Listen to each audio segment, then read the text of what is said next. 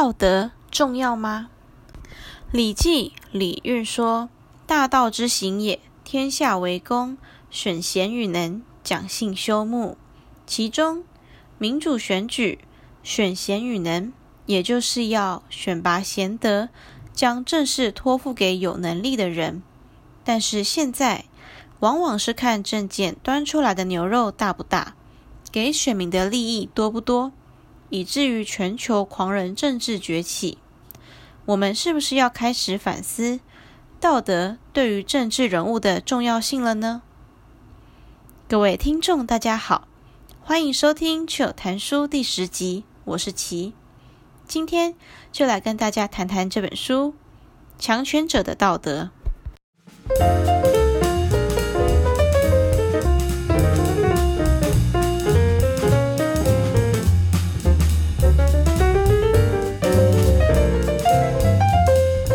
像领导者道德这一类的题目啊，似乎呢在川普上台之后就越常被大家拿来讨论了。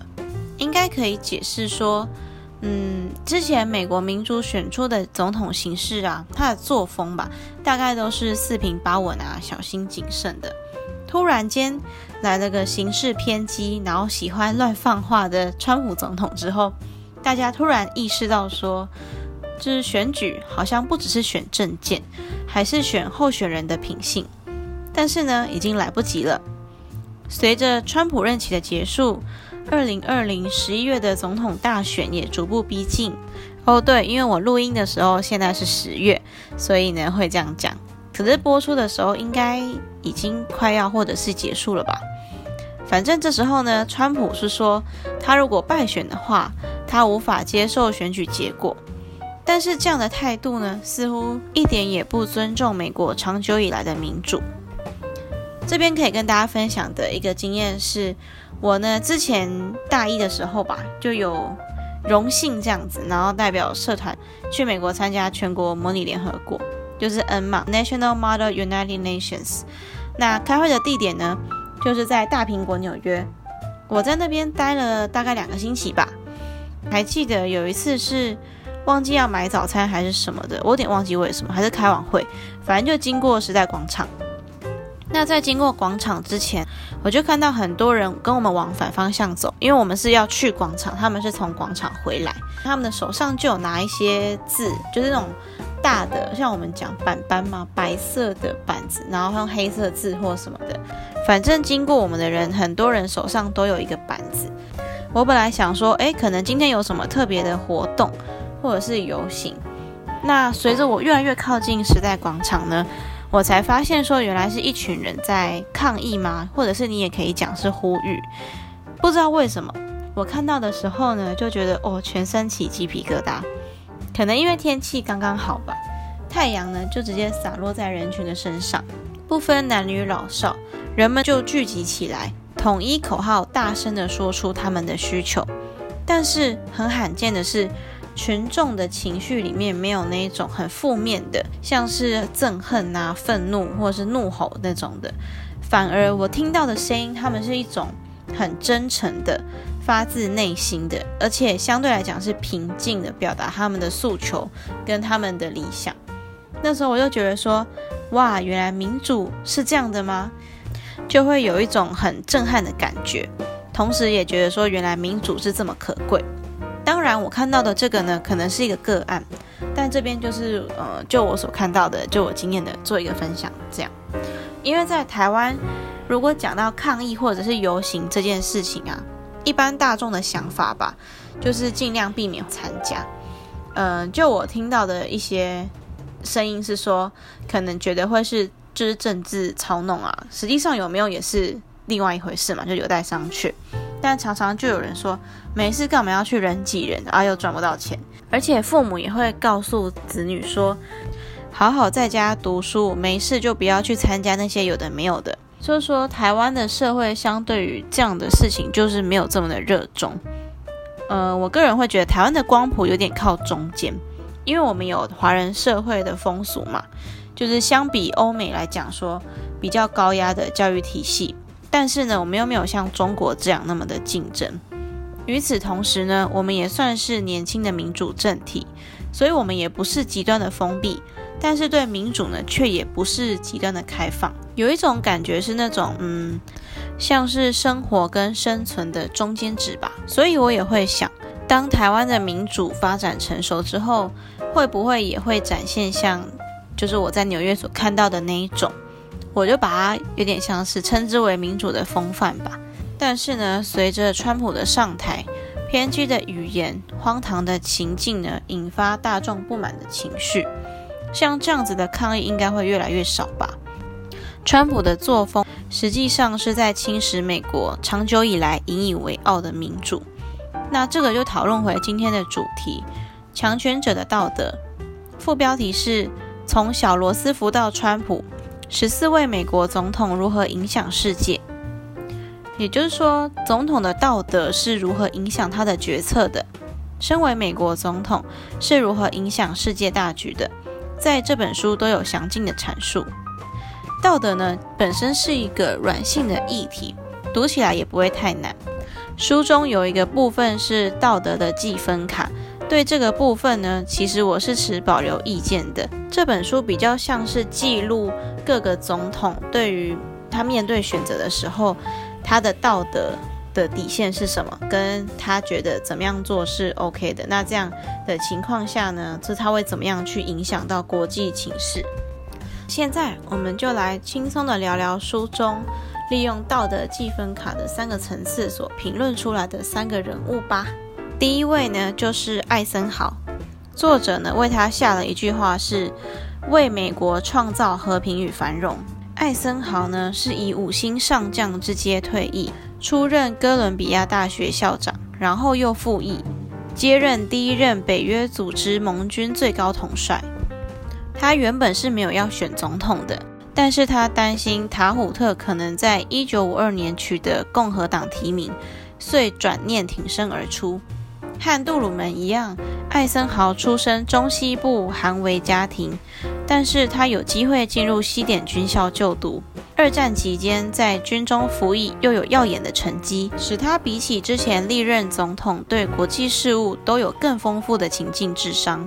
艾森豪和杜鲁门不同的是，他并不需要在职训练。一九五三年呢，艾森豪就在白宫日光市召开著名的政策演习，检验外交政策的基本选择方案。但这场演习教育艾森豪的成分较少，反而是由他来教育内阁成员和亲信幕僚。所以呢，可以看出来他对于国际的事情经验是非常丰富的。关于他的管理风格呢，有这么一句话，他说：“你不是靠敲人脑袋来领导，那是攻击，不是领导。”所以在他就任期间，他是设法教育政府内部其他官员，让他们了解更强悍的战略可能会有什么样的风险、代价跟结果。他的领导作风呢，是交易型而非个人魅力。他巩固了围堵理论，借由一些审慎的判断，使其能够永续长存。在同时间呢，他也设法维持民众对外交政策的广泛共识。他比较像是取中间值。他不会去违背民意，但是他可能会想一些办法，让民意朝向他想要发展的路上走。作者也说到，艾森豪经常以温和的劝说在后领导，也就是 lead from behind，而不是直接下达命令。作者呢，对于这部分说，艾森豪有一流的组织管理能力，并且相当坚固地掌控着政府施政，同时他也了解美国力量的局限。也把危机管理得很好。美国呢，虽然乍看之下好像就是可以像川普现在这样一方独霸，可是实际上呢，美国它还是有它力量的局限。很重要的一点是，美国总统必须要有所认知，才不会不小心像越战这样子做了一个失败的策略。作者呢也夸许艾森豪说，他能够将情感需求与其分析区隔开来。传记作者安布罗斯指出，由于艾森豪的领导统御坚定、公平、客观、有尊严，他是绝大多数美国人期许的总统典范。如果要用一个字来形容他的反应，那就是值得信赖。尼克森曾经说过，要做决定时，艾森豪是全世界最不会情感激动又具分析能力的人。在这样的篇章中呢，唯一提到关于艾森豪比较偏向负面的东西是，他曾经很多次秘密的干预国际上的事务。对于这样的干预呢，作者认为说很难将艾森豪的许多秘密干预视为是合乎比例原则或有必要性。而他的传记作家也认为，就是艾森豪的传记作家，他说很不幸，艾森豪的中央情报局对美国利益的伤害大于好处，而且他对秘密行动仍然保持秘密的期待是错误的。除了这一点以外呢，后面的篇章大部分都是说。外森豪处变不惊，没有过度反应，然后都可以找到解决之道，是位具有远见、和平平衡的总统。后面提到的一个小故事呢，就是说他在韩战中呢拒绝接受核子武器的建议，也不肯动用核子武器防止越南人在奠边府击败法国部队，或者是协助国民党军民防卫金门马祖，使他在道德方面获得相当的称赞。情境是这样的，他批评参谋首长联席会建议在越南动用核武。他说了一段话：“你们这些家伙一定是疯了，我们不能在不到十年的时间内动用这可怕的东西对付亚洲人两次。”我的天哪！而在一九五四年的另一个时间点，艾森豪呢对参谋首长联席会议主席海军上将雷德福说。假设我们有可能摧毁掉俄罗斯，我要你带着这个问题回家做功课。获得这样的一场胜利之后，你打算怎么办？从易北河到海参崴这一大片土地被撕裂、摧毁，没有政府，没有通讯，只剩下一片机警和灾难的地区。我问你，文明世界要怎么处理它？我要重复一遍：胜利只存在于我们的想象之中。作者说，艾森豪不仅审慎地考虑了美国狭隘的利益，在他对于不使用核子武器的道德推理中，也加入了世界主义的元素。但是呢，很讽刺的是，这些私底下的道德决定是他不是就是选择不用核武吗？但是他实际上会用使用核武去控制别国的策略。其实它是一个比较像是聪明的概念，它是会暗示说要动用核子武器。那这样的情况下，就有助于僵持不下的韩战达成停火协议。而套用他传记作者汤马斯的话，他说：“他透过聪明、间接、微妙以及十足的算计，也透过拥有他绝对不会用的武器来保护他的国家，可能也保护其他人类免于遭到歼灭。”而他本人呢，自己就有一次对他的新闻秘书说：“吉姆，别担心，如果有人问起这个问题。”我会把他们搞得稀里糊涂的，所以可以见得艾森豪这位总统的行事风格是非常谨慎小心的，而且他其实有顾虑到说人道主义，所以他对核武还有自己的限制，但是他呢又能够聪明的去运用一些方法，不让目的达成，不动用核武，所以在他的道德积分卡上面呢，作者给他的评分是非常高的。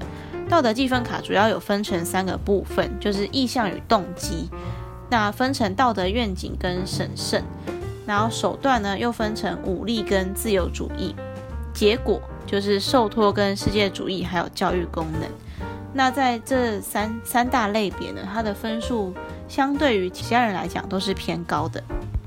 那第二位呢就是奥巴马总统。奥巴马总统呢，作者对他下的一个副标题是在理想主义与现实主义之间力求平衡。奥巴马的生父呢，是来自肯亚的一名研究所学生。回去非洲之后，奥巴马由他的人类学家生母抚养长大。有一段时间呢，就侨居在印尼。他先后进入夏威夷私立普纳湖学校、加州西方学院、纽约哥伦比亚大学和麻州哈佛法学院就读。他在哈佛就读的时候，是校刊《法律评论》的主编。毕业之后，他在芝加哥担任过社区组织者和法学老师。虽然他在全美很多地方都住过，但他并不是华府圈内人，只是略微具有一点点的政治历练。作者也谈到，奥巴马就职刚开始呢，美国和世界经济就陷于一九三零年的经济大萧条。他也继承了在阿富汗和伊拉克仍在进行中的两场战争，来自伊朗和北韩的核子扩散威胁，以及盖达组织恐怖主义作乱的问题。所以呢，作者就说他上任的前几个月时间全部都花在处理经济危机。那他的任期内呢，也很多的问题要去解决。但是奥巴马呢，他是以在压力下仍然十分冷静闻名。比如说，在二零一一年，他冒着可能毁掉他执政前程的风险，他派出直升机潜入巴基斯坦去狙杀宾拉登。这件事情应该大家都还蛮有印象的。成功之后呢，他的反应自我节制到了极点，他只说一句话：“我们逮到他了。”老资格的共和党人盖斯说。奥巴马是他效力过的总统当中最肯听取谏言的一位，他几乎永远都能控制自己的情绪，而且和小布希一样，在白宫维持稳定的家庭生活，作为全民表率。就我个人而言，我发现奥巴马其实是一位很会演讲的政治人物，因为我在上课的时候好像有一堂课，我忘记叫什么名字，反正老师的意思是说。如果你们想要学习演讲的那种风格啊，然后要很有气势的话，那就是要去看奥巴马的演讲。那奥巴马演讲的确是四平八稳，而且铿锵有力。然后呢，他的用词跟用字也都是精雕细琢。所以，如果说是要学习怎么样去呃做一个好的演讲的话，那不妨可以去看看奥巴马之前的演说。话题呢，赶快回到施政上面。奥巴马呢，很努力的想要降低美国卷入战乱扔平的中东战局，他很想要把白宫的会议，然后转向亚洲再平衡，因为那时候他好像就发现中国开始要崛起，经济实力渐渐不容小觑，他就开始有点担心，说美国好像会有点危险，那想要赶快把美国的目标转向亚洲。但是白宫的战情是重大外交的会议呢，大部分时间都是在处理中东问。奥巴马没有办法说服以色列放弃约旦河西岸的屯垦区，也无法说服巴勒斯坦人更深入的参与和平进程。而他为了要信守竞选的承诺，他在二零一一年的时候并没有全力维持美军继续驻扎在伊拉克，而是默许完全结束美军的留驻。这件事情就造成了逊尼派他的反叛呢，有一个新的环境，以至于伊斯兰国就趁势崛起。那后来呢，由于伊斯兰国声势大涨，前一阵子应该记忆犹新吧，就是到处电视上都在播斩首啊，怎么样的。那这时候，奥巴马就必须转变他的立场，继续强硬的对待这个事情。其实，在读完这本书之后啊，就会发现奥巴马好像是事情做最多的一任，就是他是帮忙处理很多危机嘛。上任的时候处理经济危机，然后像刚刚讲到的那些，在之后呢，他也是想要去处理跟中国的关系，所以呢，他就赶快去跟各国签了一个跨太平洋伙伴关系，刻意呢就把中国。就是踢出去，然后不不让他进来。同时，他也去针对核武问题重新检讨。经过苦苦的外交干涉，他领导了六国同盟达成限制伊朗核子计划的协议。其实现在看来，他的很多计划都被川普呃怎么讲否定吗？或者是推翻？因为本来民主政体就是会这样，A 任做的事情，B 任不一定会承认，所以。A 的努力很可能到 B 的手上就会被放弃，或者是就是被否决。由民主的观点来看，这应该也算是民主的一个缺点。而作者呢，对他的评价就是，奥巴马总统任内极明显的是在真相和个人行为上高度的诚实，虽然不够完美，他初步的成绩看来大多都良好。所以呢，在这位总统的道德积分卡上。作者给他的评分是很高的，甚至高于刚刚的艾森豪总统。那最后一个，大家应该可以猜得到要讲谁，就是川普啦。那对于川普呢，作者给他下的副标题是“摒弃自由主义国际秩序”。作者说，从许多方面来看，川普在历任美国总统之中是个艺术。他不仅没有经过华府政治过程的训练。而第一份政治公职就是总统之职，他以七十之龄成为就任总统时年纪最大的人，他也是历来最富有的总统。他的父亲呢是个不动产开发商，据说相当严厉。川普被送去念军事高中，然后进福德汉姆大学，再转到宾州大学华顿商学院，和克林顿、小布希一个模样。川普也避免到越南服役。他在一九七一年接掌家族的不动产事业，并将事业扩展至曼哈顿。公司新建摩天大楼、旅馆、赌场和高尔夫球场，并将川普当作品牌出租特许权。挂在不动产及消费者商品上。这边可以讲一下，就是这一集前面有提到说之前去纽约的事情。那刚好在就是会议的空档期间，我就有去看一下举世闻名的 Trump Tower，就是川普大楼嘛。可是其实也没什么好看的，因为一楼进去啊，一楼也没什么东西，所以你只好上二楼。然后二楼我记得好像就只有一家星巴克吧。而且我对那家星巴克印象很深刻的原因是，我点了一杯茶，然后那杯茶真的很难喝，所以我对那个印象特别深刻。然后我们就在那边坐着，想说，哎，到底就是好像也没有什么特别的呀，为什么那么多人要来参观这个地方？如果呢，对于川普的商业经历啊比较有兴趣的听众朋友，也可以去 Netflix 上面，他有出一个纪录片，叫做《Black Money》，就是黑钱。然后在第一季的，我记得好像是最后一集，就有专门在讲说川普的事业是怎么样变动的，然后里面可能会藏一些弊案啊什么的。因为 Black Money 就是黑钱，主要是在讲说金钱的贪污或者是政治上的，反正不正当手段得来的钱，就会出现在那样的纪录片里面。那话题回来，关于这位总统的道德上。作者说，川普独特的背景产生高度非传统的政治风格，以及对媒体和政治的新观点。在电视实境秀里要成功，必须不断抓住镜头焦点，通常得借由语不惊人死不休的发言，与真实颇有出入，而且还得打破传统的行为规范。川普也学会如何用新的社群媒体平台 Twitter 来主导各式各样的议题。好像是从他开始之后，各国元首也开始用 Twitter 来回复政见，或者是发表一些意见之类的，就有点有趣。其实我很好奇的是，他们的密码到底怎么设的？因为现在治安不是很严重吗？前一阵子我的 Google 才告诉我说，我有四十几个密码外泄，然后我就很傻眼，我想说怎么会外泄？然后 Google 居然还知道这件事情，那我就又要去一个一个改，就是很麻烦。看来治安公司呢，这几年应该能够有不少的获利，在这方面的话，反正呢，川普呢就是常常会在推特上发文。那对于这件事情呢，作者是说，比起一般的政治人物，他太有创意了。而另外一个特质就是他很捉摸不定。作者是说，捉摸不定本来就是川普的一项政治工具。他的第一任白宫幕僚就有说。川普一向注重论述，他喜欢冲突，把对立者摆在一起，让他们搏斗。他不管程序，他只要掌控决定。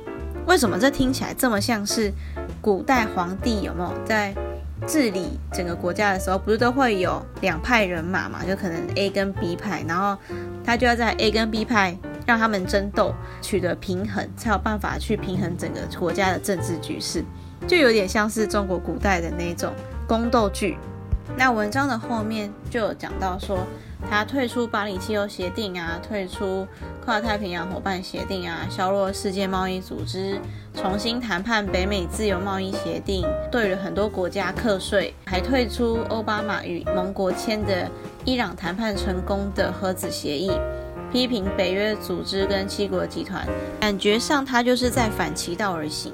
当然，作者也说，这样的手段到底有没有用，那也是要等之后几年后才能有办法去做验证。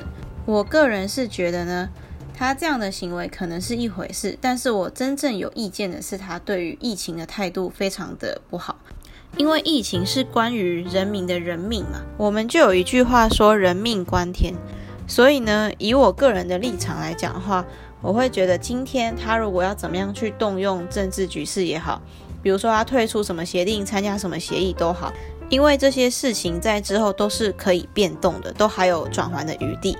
但是对于疫情这件事情就不是这么简单，因为疫情发生了就是发生了，它不可能还可以有转圜的余地说，说哦，疫情你不要过来。所以在面对疫情的时候，真的不可以说一些五四三的。疫情是具有时效性的，就是随着时间拖越久，越没有处理的话，就会越危险。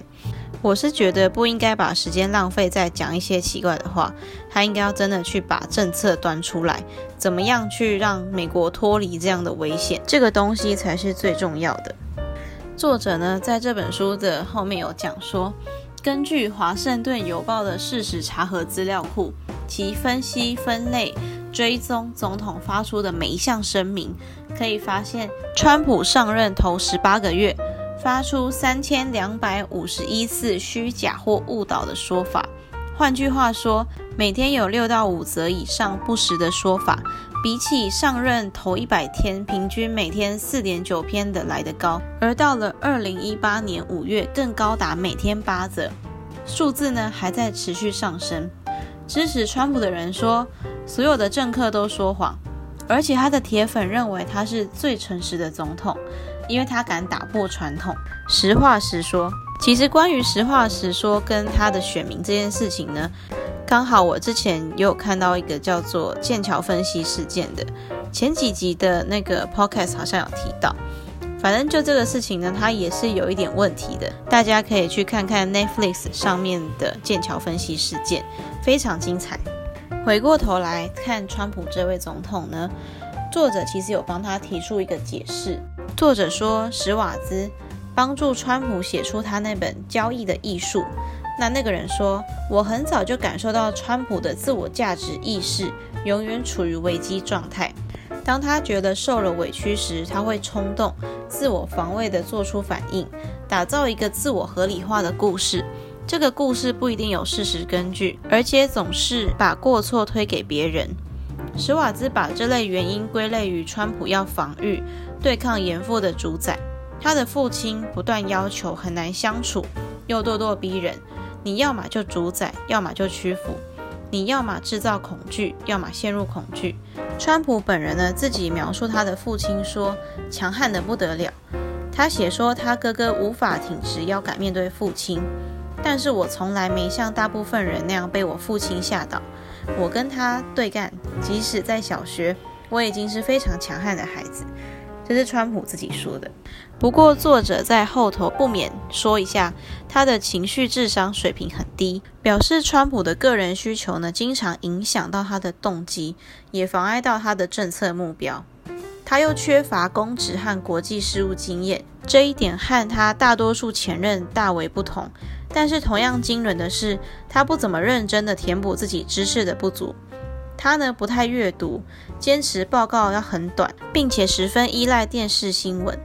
最后，因为川普的任期也不算是完整结束，因为还在选嘛，也不知道。最后呢，作者就帮他打了一个期中考道德计分卡。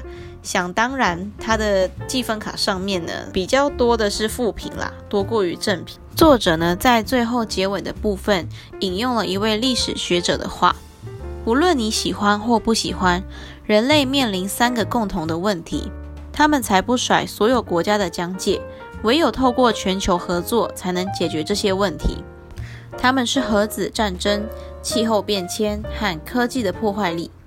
作者也强调，未来的总统重要的道德选择将是在什么地方、如何参与。美国的领导将与霸权、主宰或军事干预等不同。即使在全盛时期，美国也总是需要别人的帮助。他这边是在强调说，美国即使今天发展的多么的恢宏伟大，他还是需要借助友邦的帮忙。而外国伙伴在他们想帮忙的时候会出手帮忙，帮忙的意愿不仅受到我们军事、经济、硬实力的影响，也会受到我们软实力吸引的影响。软实力奠基在开放而非本土主义的族裔文化，我们自由民主价值及我们的政策之上，而且在外国人眼中，他们得具有正当性才行。杰弗逊式的尊重人类意见，威尔逊式运用体制鼓励互惠，以及未来的长远影响，一直是美国外交政策能够成功的关键。国际秩序要依赖领导人的大国有能力结合实力和正当性。从所有的三个面向看，道德都很重要，因为他们是国际秩序成功的秘诀之一部分。那又到了今天的结尾啦，总结今天的三个要点呢，第一个就是不但要仔细检验候选人所端出来的牛肉，更要审视其人品道德。第二个是。未来的领导人将面临更艰巨的挑战：核子武器、气候变迁及科技带来的破坏力。第三个呢，就是道德与外交政策紧密相连。又到了节目的尾声了，以上就是糗谈书第十集。大家觉得这一集的内容如何呢？欢迎到糗谈书的 IG 账号小老鼠 Chill Reading 下底线 Podcast 逛逛，或者是。也可以点进主页的链接，给我一些建议哦。那我们就下次见啦，拜拜。